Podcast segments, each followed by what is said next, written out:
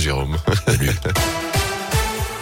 Elle est une, c'est une première depuis le début de son quinquennat. Emmanuel Macron est attendu dans quelques heures chez nous, dans la Loire, au programme une rapide entrevue avec le maire de Saint-Égal Période dès sa descente d'avion, avant de prendre la direction de Siléane à 11h30, une entreprise de robotique située à quelques mètres d'Ikea à saint Puis le chef de l'État prendra en début d'après-midi la direction de Montbrison et la friche GG qui doit être réhabilitée. Là encore, il rencontrera les élus locaux, dont le maire d'hiver droite de Montbrison, Christophe Basile, qui s'est confié à Radioscoop avant de recevoir le président de la République sur sa commune. Une grande fierté, c'est un grand honneur que la commune puisse être euh, ainsi euh, mise en avant par euh, le chef de l'État. C'est une première, c'est la première fois effectivement qu'un président de la République en exercice vient sur la commune. Il y a une ébullition, je vois l'ensemble des équipes municipales ou communautaires qui ont à cœur de recevoir le chef de l'État vraiment très bien. C'est une logistique impressionnante. On ne compte plus les heures de réunion pour préparer, d'un point de vue sécurité notamment, la venue du président. C'est minuté, c'est timé, c'est extrêmement précis. C'est une organisation que je n'ai jamais vue. Et voilà.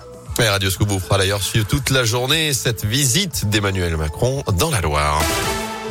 Dans l'actu également, cet accident de la route à Sainte-Sigolène en Haute-Loire. Ça s'est passé samedi soir. Un homme ivre a dévalé une pente avec son tracteur avant de percuter un mur. Sur place, les gendarmes n'ont trouvé personne d'après le progrès. Ils se sont finalement rendus chez le propriétaire du véhicule qui était donc sous l'emprise de l'alcool et légèrement blessé. À retenir également, la Poste recrute des petits lutins pour traiter et distribuer tous les colis qui seront envoyés au moment des fêtes de fin d'année et donc aider le Père Noël.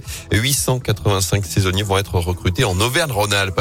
Enfin, bio collectionneur avec cette nouvelle vente aux enchères chez les pompiers de la Loire. Comme deux fois par an, vous pouvez à partir d'aujourd'hui découvrir les photos d'une vingtaine de véhicules, un camion, des 4x4, des utilitaires, mais aussi du matériel ou encore des équipements informatiques. Tout ça sera mis aux enchères du 1er au 15 novembre. Ça se passe sur le site agorastore.fr. En foot, quelles sanctions pour les Verts Les dirigeants de la SS seront entendus aujourd'hui par la commission de discipline de la Ligue après les incidents vendredi soir face à Angers. Des dizaines de fumigènes jetés sur la pelouse, des intrusions sur le terrain, encore des dégradations sur la pelouse, dans les filets également, ce qui a retardé le coup d'envoi d'une heure. Le dossier devrait être mis en instruction ce soir, mais les premières sanctions pourraient d'ores et déjà tomber, d'autant que le COP Sud, celui des Green Angels, était déjà menacé de fermeture avec un sursis depuis les incidents du derby.